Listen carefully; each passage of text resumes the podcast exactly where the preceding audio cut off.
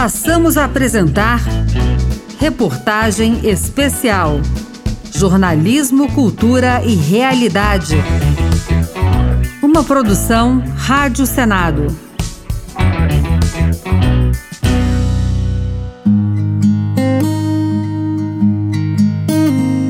Você sabe o que é saúde digital?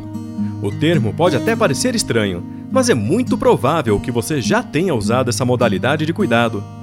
Pode ter sido para agendar um horário com o médico, ver o resultado de um exame ou mesmo uma consulta. Tudo pela internet.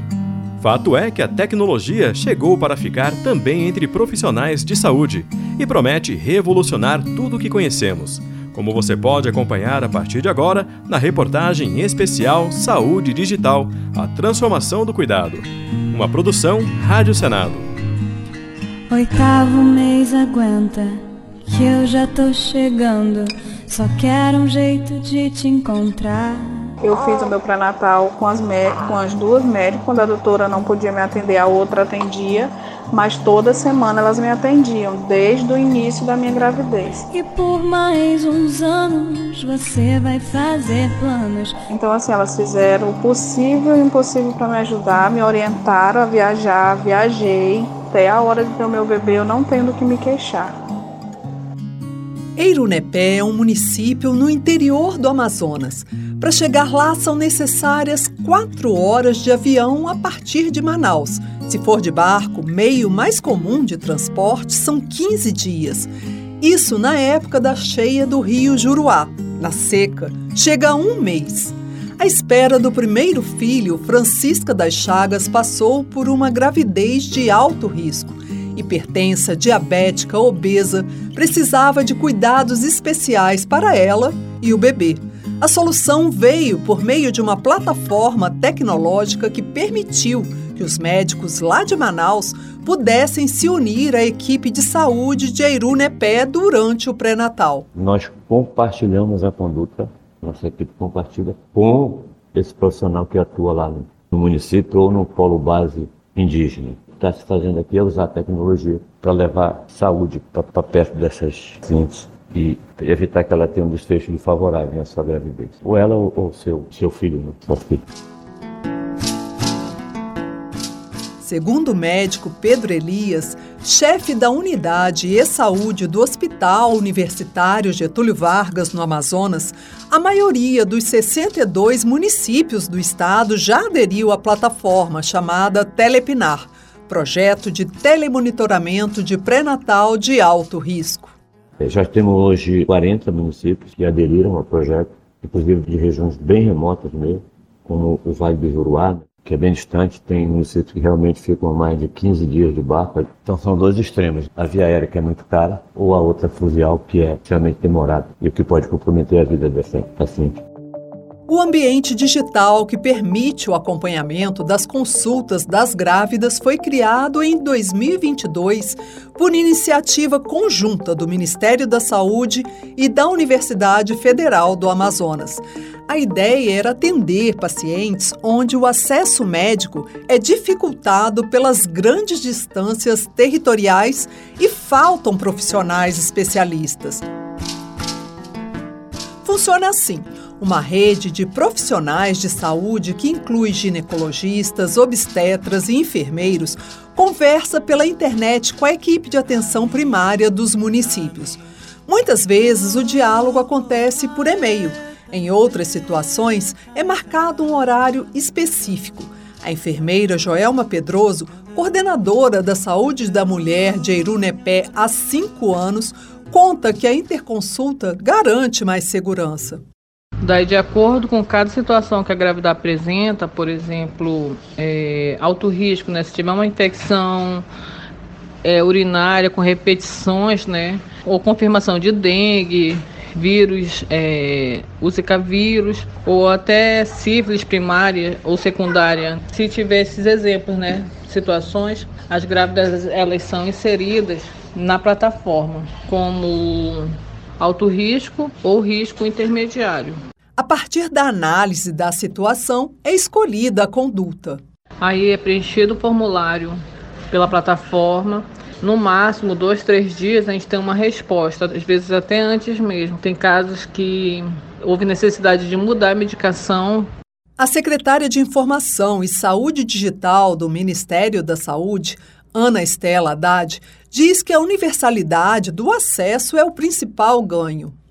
Quando às vezes, se não tem a teleconsulta, só o presencial, aquele paciente pode ficar sem atendimento nenhum. E esse é, esse é, é o momento de maior desumanidade, quando esse paciente não consegue o acesso, não consegue a informação, não consegue uma orientação.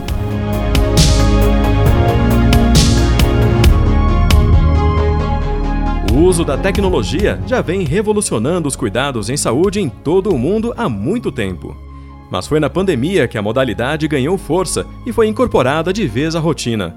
Há um ano foi sancionada a lei que regulamenta a telesaúde no Brasil.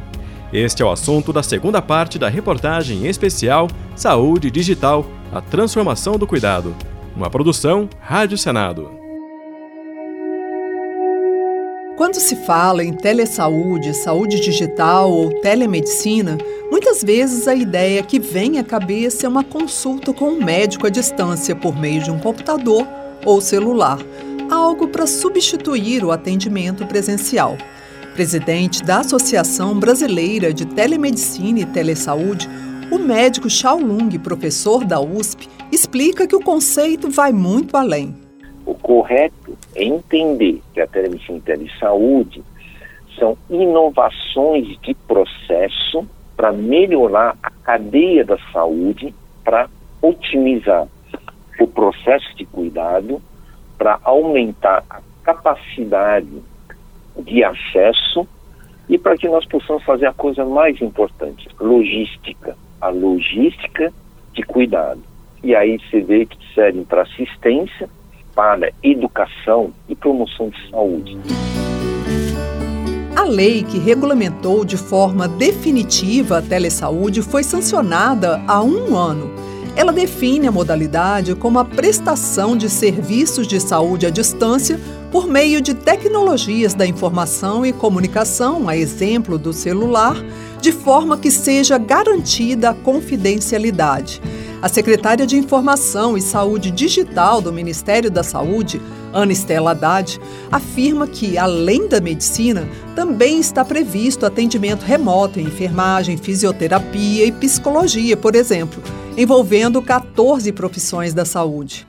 Ela vale para as 14 profissões da saúde e ela autoriza a teleconsulta, porque os outros procedimentos eles já eram feitos há bastante tempo, né? Então o que veio além e agregou é a teleconsulta. E nesse sentido, a lei ela é boa, ela é aberta e ela é genérica. O Brasil passou a fazer parte dos países que seguiram a resolução da OMS de usar a telesaúde em 2007, quando foi criado um programa para melhorar a qualidade do atendimento e da atenção básica no SUS. Mas a modalidade só ganhou força de verdade durante a pandemia. Frente a todas as restrições, o Congresso Nacional liberou temporariamente a teleconsulta e outros serviços foram digitalizados de forma emergencial, como receitas e atestados médicos. A partir dali, houve consenso de que era possível usar a iniciativa com segurança, o que abriu caminho para a proposta sancionada em dezembro de 2022. Esta lei define a palavra telesaúde isso é importante. E define que a telesaúde é multiprofissional. A telemedicina faz parte da telesaúde. Isso ele estabiliza bem conceitualmente e a, e a define em lei federal, está reconhecido dentro do SUS. Portanto, a Lei 14.510 era uma lei que moderniza o SUS.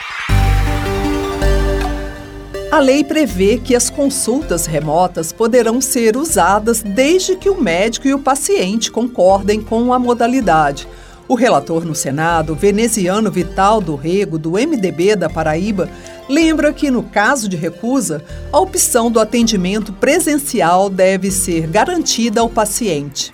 Nem o profissional médico é obrigado a fazer o atendimento remotamente, se ele não quiser, como também nós, enquanto pacientes, se não quisermos, temos todo o direito de exigir o atendimento presencial. Desde que a lei foi sancionada, a ideia é que, progressivamente, conselhos profissionais e diferentes especialidades estabeleçam normas que a complementem, levando em conta as particularidades de cada um, inclusive as normatizações éticas. Você vai fazer uma teleconsulta de dermatologia, tem certos aspectos que são importantes. Uma consulta de urgência em neurologia vai trazer outros aspectos. Então, sim, nós vamos gradualmente precisar de regulamentações complementares que possam detalhar a lei e considerar as especificidades de cada tipo de atendimento. Consultas e exames à distância, testes genéticos, procedimentos com apoio de robôs, aplicativos que monitoram a saúde em tempo real. São inúmeros os avanços, mas sem internet não existe qualquer ação digital na saúde, como você pode conferir na terceira parte da reportagem especial Saúde Digital A Transformação do Cuidado. Uma produção Rádio Senado. Entre as barreiras enfrentadas hoje nas diferentes modalidades de uso da saúde digital está a velocidade da internet e, em alguns casos, até a falta de rede, realidade ainda comum em áreas mais remotas, justamente os locais com maior carência de assistência especializada.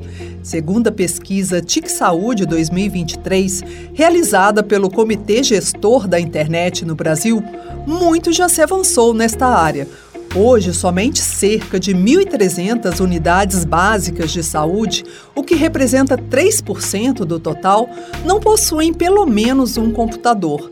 Coordenador de pesquisas do CETIC BR, Fábio Sene lembra que a conectividade não é o único desafio. O que a gente vê de desafio para além da, da conectividade, por um lado, é a capacidade de adoção né, de sistemas é, baseados em TIC que exige também formação de profissionais com essa especialização, né? então a formação de habilidades digitais quanto a isso, e cada vez também mais uma, uma discussão sobre a governança de dados, né? como é que você mantém dados que você coleta, seja dos cidadãos ou do, no, na atenção à saúde. Além dos cuidados com a conexão, a secretária de Informação e Saúde Digital do Ministério da Saúde, Ana Estela Haddad, ressalta que a teleconsulta deve seguir exatamente os mesmos padrões de uma consulta tradicional. O sigilo, é, a confidencialidade, uma, boa comunicação trabalhar com plataformas dedicadas e seguras. E a primeira coisa é testar o processo de comunicação. O áudio está bom, o vídeo está bom, tem boas condições tecnológicas para fazer a teleconsulta, ótimo. Não tem, vamos fazer uma consulta presencial. Entre as modalidades de teleatendimento estão, além da consulta, a interconsulta, monitoramento, triagem, consultoria, diagnóstico e até telecirurgia. A tecnologia tornou possível na pandemia levar um especialista que não estava disponível naquele serviço ou UTI para contribuir com o diagnóstico e o tratamento. Um exemplo de procedimento de alta complexidade feito à distância vem sendo testado pelo Hospital das Clínicas da UFMG em parceria com o Ministério da Saúde. Mais de 12 mil espirometrias, exame essencial para o diagnóstico de doenças respiratórias, foram realizados à distância em 147 municípios, uma iniciativa inédita em âmbito nacional. Em Colombo, no Paraná, cidade com pouco mais de 250 mil habitantes, havia uma enorme demanda entre usuários do SUS, como afirma a enfermeira Daniele Cherbisky. Eu fiz o treinamento lá, voltei para cá e comecei a colocar em prática os exames. É, nós estávamos com uma fila parada há mais ou menos uns dois, três anos. O sistema da UFMG funciona muito bem. Eu faço o exame aqui do paciente, eu envio pelo próprio software ali, aí o pneumologista da universidade, né, ele vai, vai avaliar o exame, em menos de 24 horas ele já avalia e retorna para mim o resultado via software mesmo.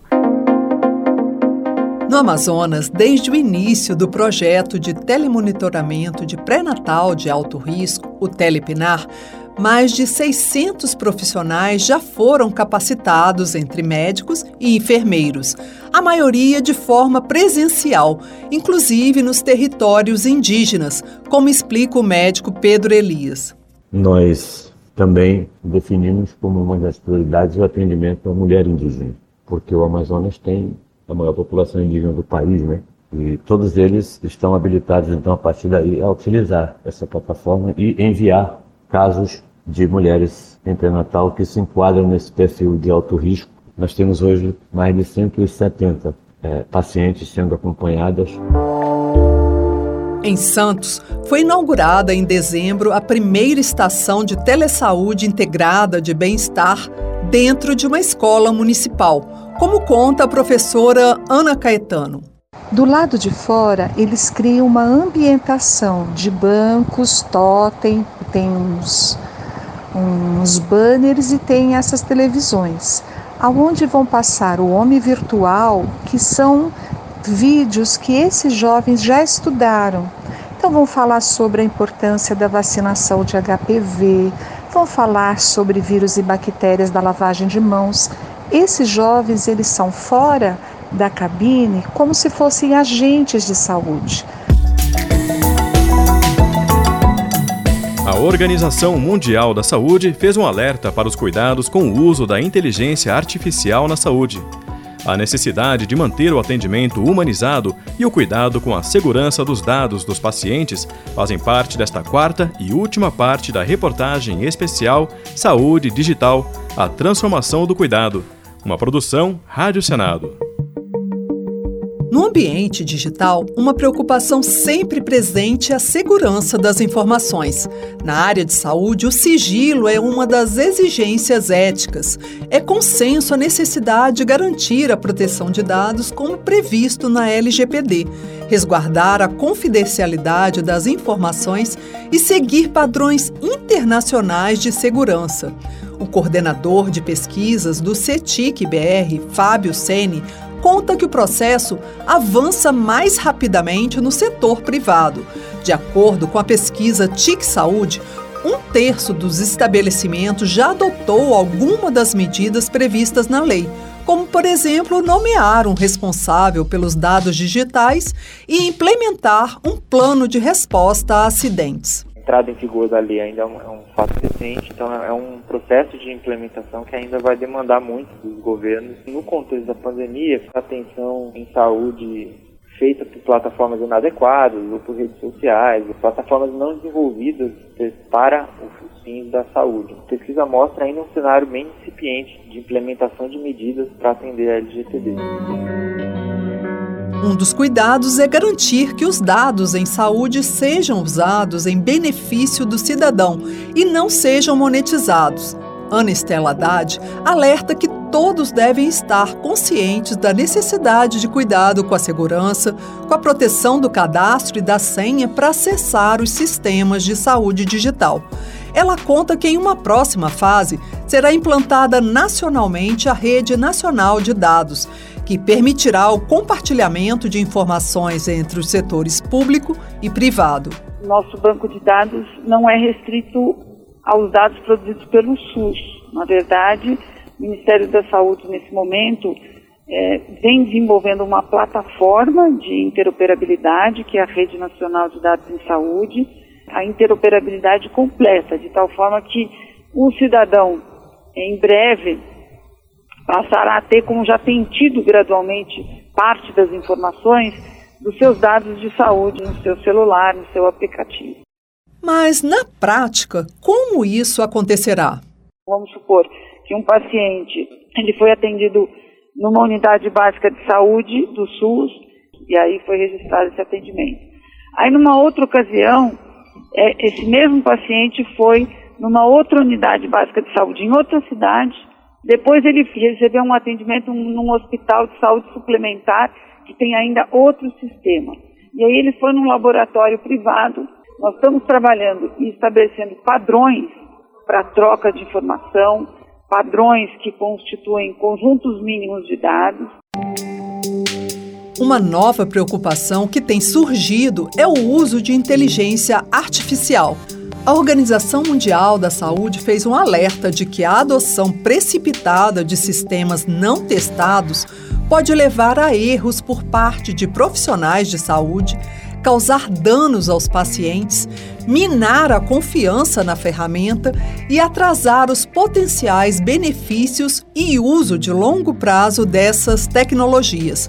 Fábio Sene conta que a inteligência artificial ainda é pouco usada nesta área no Brasil a gente nota um número ainda pequeno de cerca de 3% dos estabelecimentos que mencionam já um nível de utilização de inteligência artificial. O presidente da Associação Brasileira de Telemedicina e Telesaúde, Lung, prevê que os impactos que serão provocados com a inteligência artificial exigirão um profissional cada vez mais capacitado. Vai se chamar medicina conectada e saúde conectada e vai se chamar medicina e saúde sem distância, aonde nós não nos importamos mais aonde o paciente esteja, nós estaremos sempre quando ele precisa. Uma realidade na qual o 6G já estará implantado.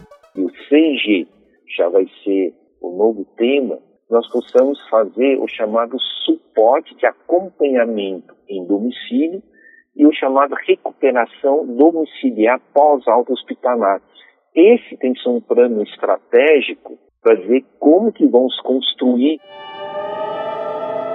Frente a todas as possibilidades da tecnologia, a secretária de Saúde Digital do Ministério da Saúde lembra que a ideia não é substituir o atendimento humano e humanizado, mas sim ampliar a oferta de serviços a gente não se propõe a fazer uma teleconsulta no lugar ou para substituir um atendimento presencial. Na verdade, os dois convivem e se complementam. Você ouviu a reportagem especial Saúde Digital A Transformação pelo Cuidado. Redação e apresentação: Leila Herédia. Locução: Ricardo Nacaoca. Edição: Fernanda Nardelli com trabalhos técnicos de André Menezes.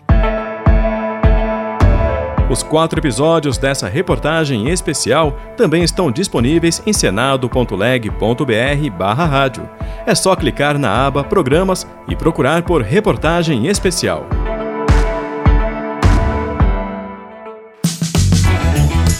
Você acompanhou Reportagem Especial, uma produção Rádio Senado.